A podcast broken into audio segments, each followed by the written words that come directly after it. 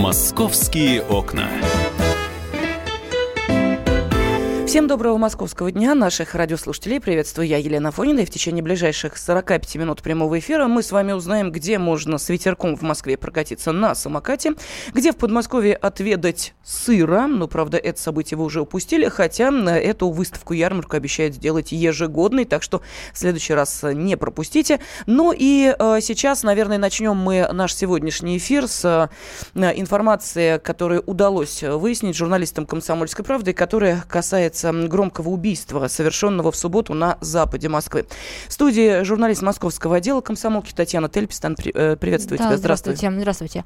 А, начну с того, что на самом деле убийство это случилось не в субботу, а в пятницу. Вот, причем в пятницу утром, в 10 утра, а вот узнали о нем только в субботу. Вот, и уже вот с этого момента, собственно, начинаются тайны вокруг этого преступления.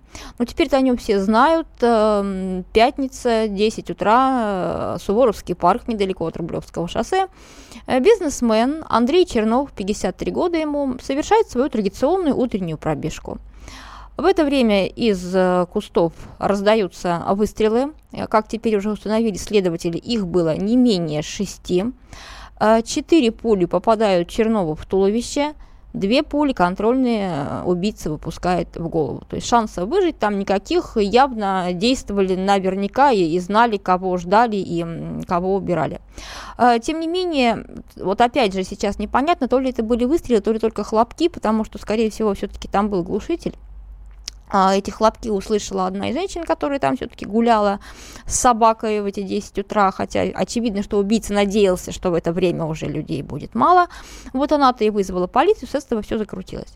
Выяснилось, что убитый Андрей Чернов на самом деле занимает такие не последний а, пост. Он генеральный директор и один из соучредителей а, московского океанариума в Крокус Сити Холл. То есть это один из крупнейших, ну, собственно, их у нас всего четыре в Москве, но он действительно крупный океанариум, открылся в конце прошлого года, в конце декабря, то есть заведение новое, заведение престижное, ну, сами понимаете, да, то есть такое место, там такие владельцы, э, миллиардеры, да, папа с сыном Агаларовы, небезызвестные, вот. И, соответственно, этот Чернов, он оказывается там под генеральный директор и один из соучредителей. Таня, скажи, пожалуйста, сразу, это номинальная должность или он действительно вот. занимался там да. серьезным бизнесом, какие-то проекты? Вот о чем и речь. Когда мы стали разбираться, то, во-первых, ну, возникал вопрос, казалось бы, такое громкое убийство, да, на Рублевке, бизнесмен.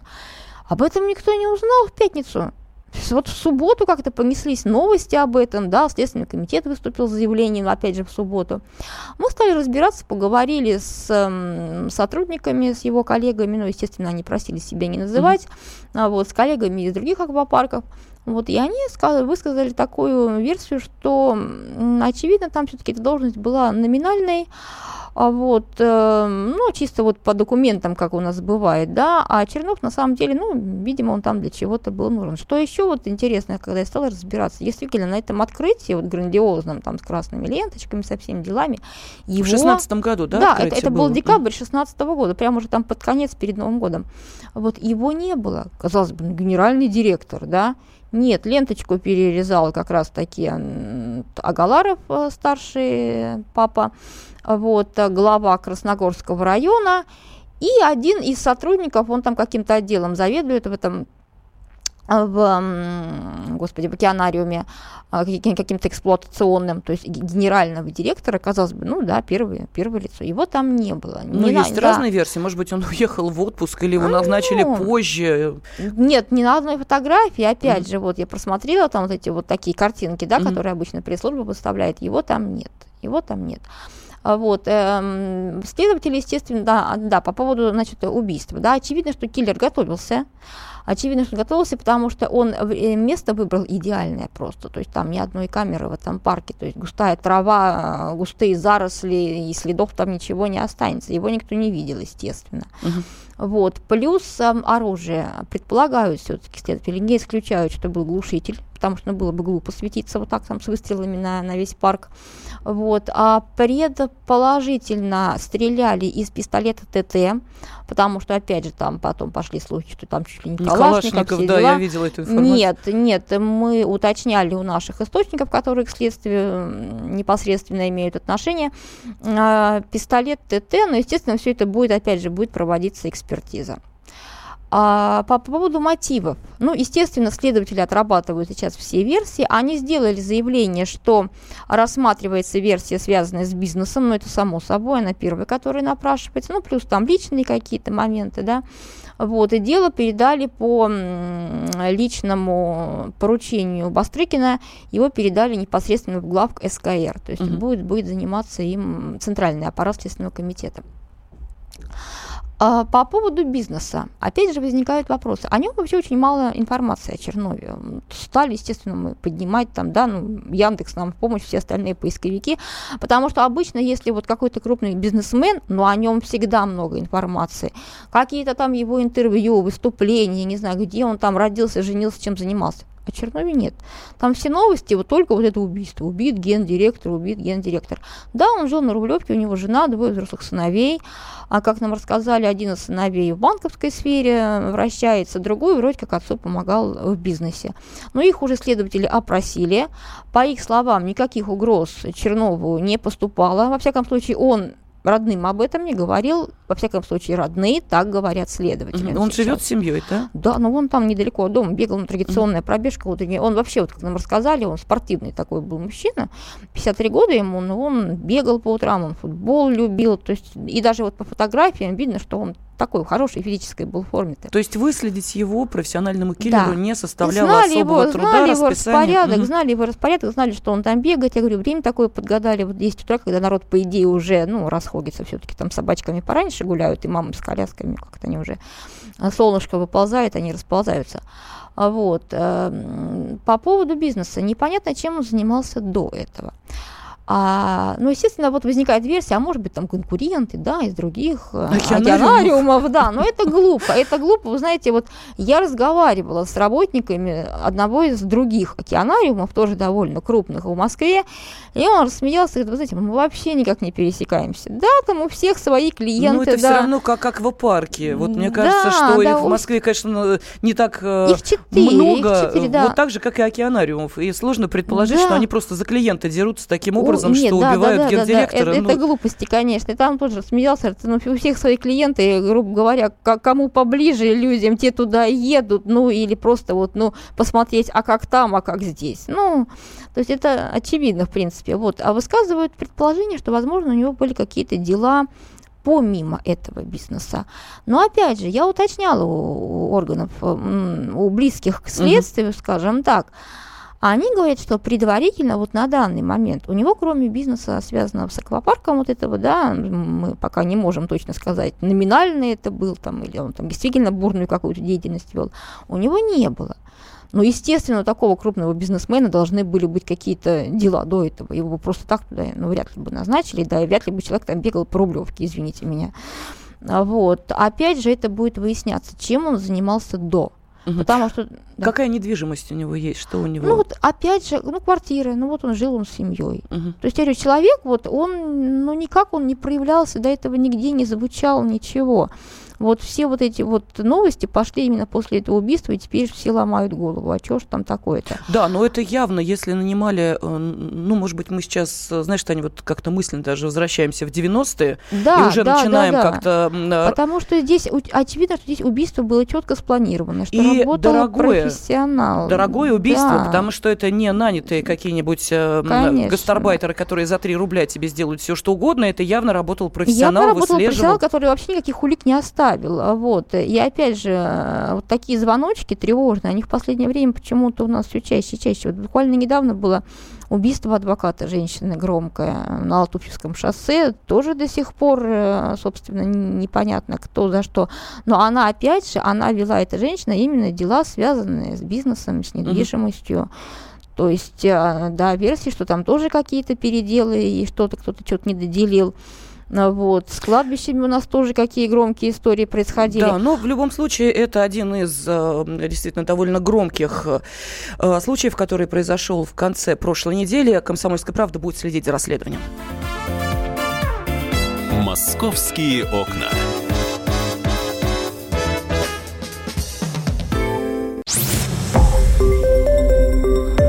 Радио «Комсомольская правда». Более сотни городов вещания и многомиллионная аудитория.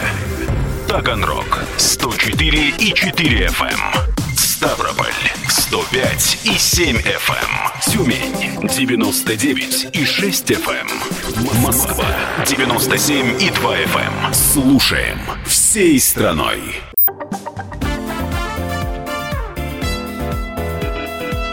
Московские окна. Деревне Дубровска Истринского района Подмосковья прошел фермерский фестиваль, приуроченный к третьей годовщине введения продуктового эмбарго со стороны России в отношении западных производителей. Причем на фестивале свои достижения э, показал, естественно, и организатор этого мероприятия Сыровар Олег Сиротан. Он будет обязательно с нами чуть позже на связи, но и также сыроделы из 70 различных хозяйств, не только, кстати, из России. Как сыр в масле на этом фестивале катался и даже сыр отведал, корреспондент «Комсомольской правды» Алексей Овчинников. Э, Леша, добрый день, здравствуй. Доброе утро. Да, доброе утро. Э, скажи, пожалуйста, насколько масштабным получилось мероприятие? Там же, по-моему, даже подмосковные чиновники прибыли. Э, да, я действительно не видел, по крайней мере, очень давно не видел ничего подобного. Есть что было, есть что было показать российским фермерам и сыроварам. Я был там в пятницу. И вот несмотря на будний день, там уже Э, к обеду выстроилась такая пробка из машин, которую, правда, умело э, по стоянкам специально организованным э, ставили. Вот, людей действительно было очень много, многие с детьми. такая атмосфера действительно праздника. При этом правильно он заметила, что чиновники там были. То есть он, фестиваль сыр, он превратил, вышел за рамки чисто гастрономического фестиваля, где можно было там подегустировать и купить что-то к столу. Но Э, он превратился в некий такой э, симпозиум, форум, э, конференцию, когда люди обсуждали проблемы сыроваренной отрасли, вот именно ремесленническое сыроварение, крупное сыроварение. Приехали чиновники Московской области, которые готовы были помочь, отвечали живо на вопросы, чаяния. Тот же Андрей Воробьев, губернатор Московской области, он сорвал несколько раз аплодисменты – когда сказал, что неплохо бы подумать э, о том, что э, сделать э, некую площадку, которая работала вот в таком же фестивальном духе, но не, не раз в год, а нон-стоп, чтобы постоянно, круглогодично, круглогодично это было. Ну, пока а. чиновники думают, сыровары сыр делают. И, э, кстати, вот мне в твоем репортаже очень понравилось то, что на этом э, фестивале, да, ну можно назвать и так, на этом мероприятии э, были те, кто известен комсомольской правде, то есть люди, за судьбой которых мы следим, которым приходится не так сладко, конечно, как хотелось бы, но в итоге мы видим, что все-таки у них получается. И, Леш, можно вот хотя бы несколько таких историй людей рассказать, вот кто приехал на это мероприятие? Ну вот из тех, э, за которыми постоянно следит э, комсомолка, Вечный Узбек, как прозвали его СМИ, Анвар Зуфаров, это фермер из э, Псковской области. Он, про него даже говорят, что он идеальный мигрант для России. Человек, хорошо знающий русский язык, выросший в русской культуре. Человек, который уехал не бороться за метлу и веник в Москву, а поехал в заброшенную, полузаброшенную деревню на границе с Эстонией, причем делает то, что и хочет наше правительство, занимается импортозамещением. Ну, там, uh-huh. почитайте комсомолку, есть у него проблема, из-за международной бюрократии ему не могли никак дать э, документ. А старый узбекский паспорт просрочился, и получилось так, что человек, э, российские миграционные власти думали, считали, что он э, узбекский гражданин, узбекские считали, что он российский. В итоге он завис. Но вот после вмешательства комсомолки дело пошло. Он уже сдал документы на э, временное проживание, ну, то есть не с горами уже паспорт, и он уже будет варить сыры как полно, полноправный российский гражданин. Мария Коваль была из Переслав, Переславля-Залесского. Э, тоже мы э, следи, следим за ее судьбой, за ее производством. Она выступила в открытую в прошлом году против необоснованных проверок со стороны властей, потому что вот есть написана инструкция, надо проверить. Они идут, проверяют и ищут то, что, ну, нелепые такие mm-hmm. проверки. У нее искали ГМО. Причем э, конкретно никаких э, анализов не сделали, но какой-то штраф вынесли, ну, мелкий, но неприятный. Леш, скажи, пожалуйста, а, а у тебя вот появился свой любимый сыр, который ты обязательно пробуешь, когда приезжаешь к Олегу Сироте? Ну вот, честно. Ну, честно сказать не могу. А, все хороши, э, на свой вкус выделить очень трудно. У каждого действительно свой такой авторский подход. У Олега они одни, у Марии Коваль другие, у Анвара совершенно третьи, угу. у Джона Каписки э, э четвертые.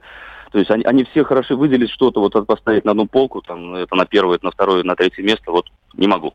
Ну что, спасибо тогда. Журналист «Комсомольской правды» Алексей Овчинников э, первый день работы фестиваля там побывал. Но, кстати, фестиваль-то не ограничился одним днем. И субботу, и воскресенье шли мероприятия, и люди могли отведать сыров. Что, новую партию подвозили? И хватило ли всем? Вот сейчас фермер-сыровар Олег Сирота нам это расскажет. Олег, здравствуйте. Здравствуйте, дорогие здравствуйте. друзья, здравствуйте, дорогие радиослушатели. Олег, вот в ваших мероприятиях плохо только одно. Сыр очень быстро заканчивается. И это при том, что вот я смотрю отклики на сайте kp.ru, вот там люди очень активно комментируют ваш фестиваль и пишут, что это российский сыр за полторы-две тысячи рублей, да они там что, с ума сошли? Вот мы французский покупаем, однако, вот я еще раз говорю, да, а сыра почему-то на всех не хватает. Вам что, только богатей, что ли, приезжают сыр отведать? На самом деле там а, были и недорогие сыры, просто сыр с маленькой сыроварни, что в России, что в Германии, в Швейцарии, во Франции, он будет дорогой. А сыр большого сырзавода, большой сыроварни, он будет стоить дешевле. У нас, например, были сыры из Костромы, были сыры из Мариэла, которые стоили там 500-600 рублей, пожалуйста, можно было прийти. Просто дешевле сыр из молока, он стоить уже в принципе не может, к сожалению. Пока у нас достаточно дорогое молоко еще, вот, пока не, не так много молока в России производится, как хотелось бы сыр, поэтому из молока дорогой, ну, он должен только из молока. А с маленьких предприятий авторские сыры, когда там где-то варятся чуть больше, чем в кастрюльке, он, он всегда будет очень дорогой, ну, он всегда будет достаточно mm-hmm. дорогой, что в России, что в Германии. А, но я могу сказать, что действительно у нас почти все фермеры распродали все свои запасы, мы с трудом достояли третий день. Многие, кто находится рядом, ездили, э, опустошали погреба, выгребали все из них и везли на ярмарку. А сыр заканчивался. Это очень здорово, потому что многие а, сыроварни теперь смогут вздохнуть а, с новыми силами, заняться импортозамещением. Кто-то а, купит а, себе новые сырные котлы, это там была прям ярмарка, выставка оборудования, тоже, кстати, российского оборудования при поддержке Министерства промышленности Российской Федерации.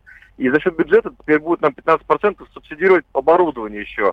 Вот. И многие заключали прямо там контракты. А, вот. А лично наше хозяйство, благодаря поддержке э, слушателей радио «Комсомольская правда», а, в том числе, которые приезжали, мы сможем от, уже почти всю сумму собрали за коров отдать, которых мы привезли накануне. Я привез их в кредит, попросил фермеров, и я был уверен, что а, мы а, хорошо распродадим сыры, и коллеги из Калуги привезли продали коров, и мы теперь уже э, все, мы теперь сами с усами, и скоро у нас часть молока будет э, своего. Мы сейчас как раз вот должна со дня на день первая корова телиться. Я, как говорю, кот Матроский, теперь в два раза счастливее буду. Да. Две коровы есть. Олег, а, но э, я так вот посмотрела, а, оказывается, один из сыроваров отличился тем, что представил сыр, названный в честь президента России. А, ну, это мы, у нас есть головка э, которая зреет лежит Владимира Путина. На самом деле это не сыр в его честь, это просто головка для него сваренная. А-а-а. Я очень надеюсь, что Владимир Владимирович когда-нибудь заедет к нам на сыроварню, заберет эту головку и посмотрит сам на результаты э, тех решений, которые он принял три года назад, ровно три года назад. Напомню, он а, подписал а, указ о введении контрсанкций, которые перевернули на самом деле все сельскохозяйство России. Угу. И у нас это стало самой растущей отраслью, и сыроделие в частности. Олег, скажи, пожалуйста, а вот те, кто пропустил этот фестиваль, что теперь следующего года ждать? Или можно к тебе на экскурсию, например, приехать? И вообще, как добираться-то? Наверняка вот среди наших слушателей есть те, кто, может быть, в первый раз узнал о том, что не так уж далеко от Москвы можно хорошего, качественного сыра отведать. Давай, рассказывай. А, ну, мы открыли музей истории русского сыроделия. Теперь его можно приходить смотреть на те сыры, которые варили до революции у нас. Когда можно доехать на машине из Москвы, это час, час езды, либо от станции Новосалинска на такси или э, на автобусе до Кострова доехать, оттуда на такси или пешком. А, вот. И а, по субботам экскурсии я сам лично провожу, так что, друзья, приезжайте смелее, посмотрите, вот как мы все варим. У нас все открыто, все за стеклом, а, все, все этапы производства, и как сыр варится, как он созревает, все можно ходить, смотреть, и самое главное пробовать. Uh-huh. А кроме того, у нас будет большая, огромная ярмарка, это на Манежной площади в Москве, э, это будет э, в сентябре месяце, мы подведем уже такое, это будет золотая осень, э, как в том году ярмарка урожая. Так что Вот. И, а, ну, а годовщину санкций, я очень надеюсь, в следующем году всех приглашаю на большой фестиваль. Я надеюсь, что будем праздновать 4 года санкций и что их не отменят и мы продолжим также активно развиваться. Да, ну что, мы вам э, действительно искренне и от души желаем именно этого, а то ведь, э, знаете ли, э, санкции в данной ситуации работают на отечественного производителя, ну а что получает отечественный производитель?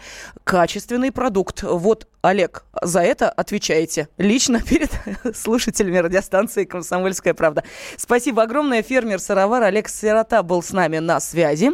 Так что, если заинтересовались этим фестивалем, если хотите приобрести сыры, ну или подождите до сентября, э, когда в рамках Дня города на Манежной площади будут проходить э, мероприятия весьма вкусные и кулинарные. Кстати, вот одно из них э, накануне завершилось, и можно было вчера очень даже с хорошей скидкой купить и мед, и джем, и варенье. Вот поскольку закрывалось замечательное мероприятие «Московское лето» джем, то, видите, продавали все, ну, вот буквально так, чтобы с собой не увозить. А, ну, а то, что сыры не залеживаются на прилавках, когда участвуют вот в подобных фестивалях, это абсолютно точно. Мы это на себе проверяли. Так что, как только узнаете, обязательно приезжайте. «Московские окна».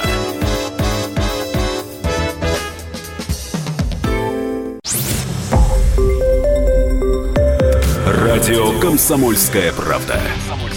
Более сотни городов вещания и многомиллионная аудитория. Хабаровск 88 и 3 FM. Эм. Челябинск 95 и 3 FM. Эм. Барнаул 106 и 8 FM. Эм. Москва 97 и 2 FM. Слушаем всей страной.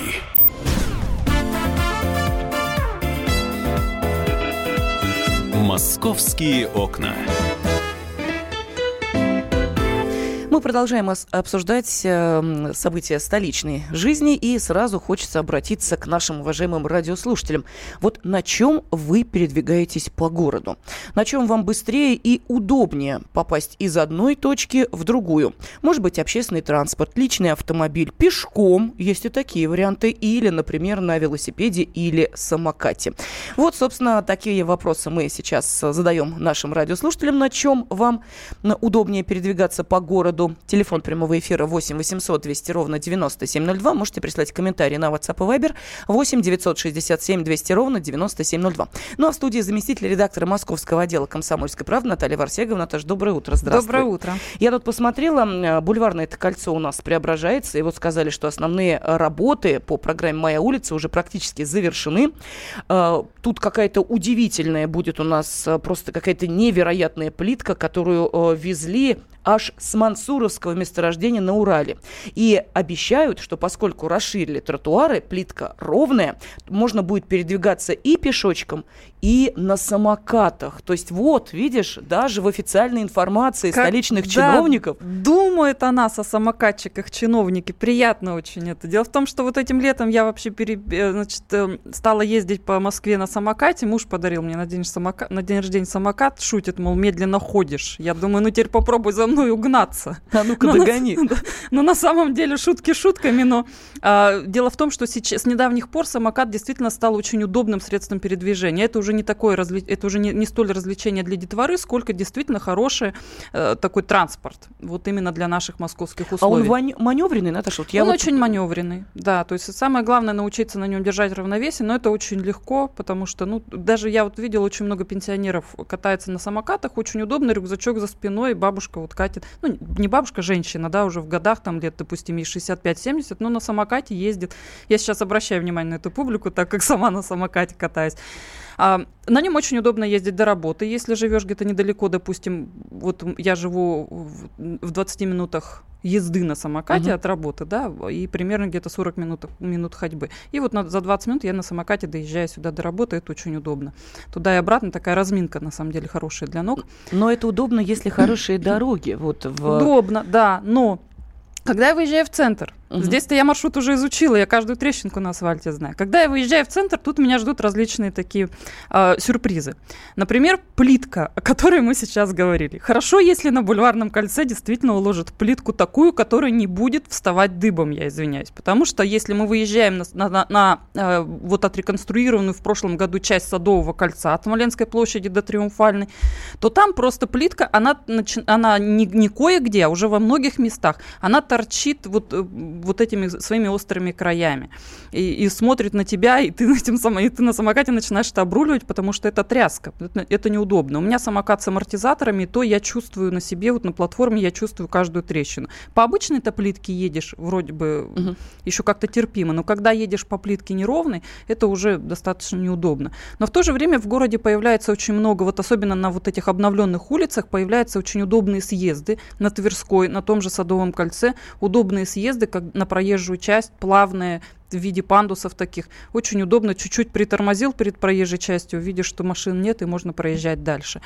Поэтому что касается плитки, вот еще раз, очень неудобная плитка на Мясницкой улице, mm-hmm. это тоже вот уже испытано на себе, что называется, и очень удобная плитка на Никольской. Никольская улица, напомню, была одна из самых первых реконструированных пешеходных зон, и, видимо, тогда сделали очень хорошо, на совести, качественно. Плитка там лежит просто идеально, и вот когда едешь на самокате, это очень хорошо заметно. Почему-то, когда ходишь пешком, на это сильно внимания не обращаешь, кстати. Наташа, скажи, пожалуйста, самокат это все-таки э, вид э, транспорта, он уравнен в правах с теми же велосипедистами, которые обязаны, например, ездить или по выделенной полосе, велополосе, или э, быть полноценными участниками дорожного движения, что для меня, конечно, было неким шоком, потому что когда видишь, как у нас автомобили несутся, и вот этот вел- э, велосипедист едет по на той же автодороге, как-то за людей страшновато становится. А вот самокаты, как вы на них передвигаетесь? Самокаты это все-таки еще пешеходы. Угу. То есть это не, это не такой транспорт, как велосипеды. Но, конечно, удобнее передвигаться по велосипедным дорожкам на самокате, потому что очень хороший мягкий асфальт, рассчитанный именно на такой вид транспорта, как вот двухколесные велосипеды и самокаты.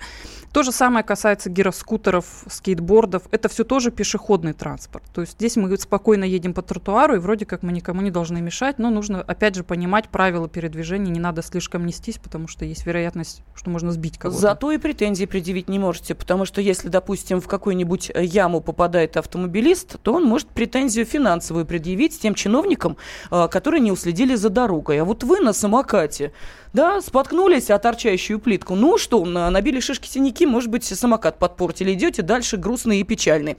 Ну а пользуется ли спросом в Москве, например, такая услуга, как прокат самокат. Вообще, есть ли этот прокат? Вот об этом хотелось бы спросить организатора самокатного движения Let's Kick Moscow Александр Нилов с нами на связи. Александр, здравствуйте. Да, добрый день. Добрый день. Скажите, пожалуйста, а есть прокат самокатов в Москве? Ну, прокат самокатов, конечно, появились э, уже несколько лет назад, э, просто по мере того, как были самокаты, как они стали востребованы, да, по обычными гражданами. Вот. Но а, сейчас, конечно, уже второй год, мне кажется, разрабатывается проект э, городского проката. Он все никак не может запуститься. Должен был запуститься в прошлом году. А потом планы перенеслись на апрель этого года, и до сих пор прокат не запущен. То есть это что-то наподобие нашего городского проката велосипедов. Скажите, а насколько востребована вообще услуга проката самокатов? Uh, услуга, конечно, востребована просто по двум причинам. А, во-первых, это мобильный городской транспорт, и очень удобно добираться на работу. Э, велосипед, велосипедный прокат по той же самой причине популярен, да, люди выходят из метро, берут, велосипед и доезжают за полчаса на работу. Это если мы говорим о сети ну, скажем так, транспорта последней мили, да, то есть э, сети городского проката. А обычные пункты проката, они направлены на то, чтобы люди взяли самокат покататься, ну, для собственного досуга, для собственного развлечения. Почему, вот на ваш взгляд, почему удобно, удобнее передвигаться на самокате, например, чем на остальном транспорте, чем на том же гироскутере, который очень тяжелый, или, допустим, том же велосипеде? Ну, для нормального передвижения комфортного именно по городу, да, про гироскутер можно забыть, вам придется слезать перед каждым э, бордюром. У нас все-таки среда не безбордюрная, не безбарьерная, поэтому здесь э, как бы конкуренции нет. А по сравнению с велосипедом есть одно огромное преимущество. Самокат можно взять с собой в общественный транспорт. С велосипедом, если он не складной, вы не зайдете в метро и сможете зайти в автобус ну, только при условии, что там есть свободное место. А с самокатом вы можете спокойно войти в метро даже в час пик, если он у вас в чехле, например. А, и ну, про автобус э, и там на любой наземный транспорт ну, вообще как бы речи не идет. Туда спокойно можно войти в любой момент. Ну а есть какие-то, я не знаю, там правила, может быть, писанные или не писанные, как должны вести себя люди, которые пользуются самокатом?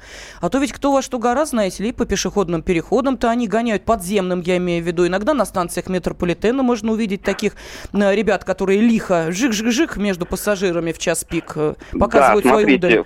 Здесь, здесь вот есть правила четко писанные и есть, конечно, не писанные. Давайте начнем с писанных правил. А, это правила метрополитена, которые абсолютно четко запрещают э, самокатам передвижи... Э, гражданам передвигаться на самокатах э, в, на территории метрополитена. Естественно, на станциях метро и подуличных переходах тоже. Да, тем, тех, которые относятся к московскому метрополитену. Причем вы сказали про молодых людей, которые лихо катаются на самокатах, но самое Потому что печальное даже не в этом. А самое печальное, что огромное количество родителей, которые ведут детей а, кататься, ну, там, в центр города, да, или в своем районе, позволяют и даже сами придерживают ребенка, когда он катится по платформе. А, честно говоря, скорее всего, большинство людей просто не читает правила и этого не знает. Но это очень опасно, и вот мы в своем движении призываем этого не делать. А, если мы говорим про неписанные правила, то это правила обычного культурного человека. Если у вас допустим, грязный самокат, и вы хотите зайти в метро в час пик, но, наверное, этого не стоит делать, или нужно купить чехол. Ну, вот это как бы такие простые вещи. А кто основные клиенты? Вот какая возрастная категория сейчас выбирает именно этот способ передвижения по э, Москве? Э, вот с самокатами история очень интересная, потому что это самая, самая широкая аудитория, начиная от детей, естественно, э, но в последние несколько лет, собственно говоря, почему и существует наше движение, у нас две трети аудитории это люди в возрасте от 20 до 45 лет, э, выбирают взрослые, потому что это удобно для того, чтобы добираться, собственно, на работу, для того, чтобы кататься, развлекаться и, в общем, использовать его ну, с практической точки зрения. Спасибо огромное. На связи с нашей студией был организатор самокатного движения «Лецких Москва» Александр Нилов. Александру вот привет передают. Алексей, 31 год, Ногинск, пишет, самокат – самый лучший городской транспорт. Езжу на нем на работу, катаюсь с детьми. Привет Саше Нилову. А, ну, а на другой комментарий следующего содержания. Переехал в Подмосковье, очень рад. В Москву теперь без крайней нужды стараюсь не ездить. Задушили Москву. А пешей связи как не было, так и нет. Ну, а пешком можно только только в центре. А, Наташ, не жалеешь, что самокат-то выбрала? Может быть, действительно трудностей больше, чем радостей?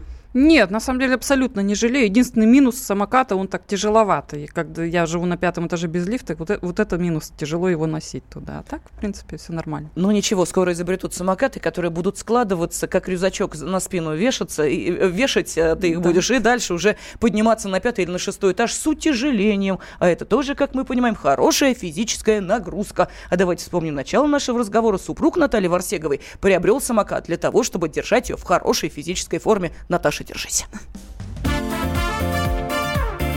Московские окна.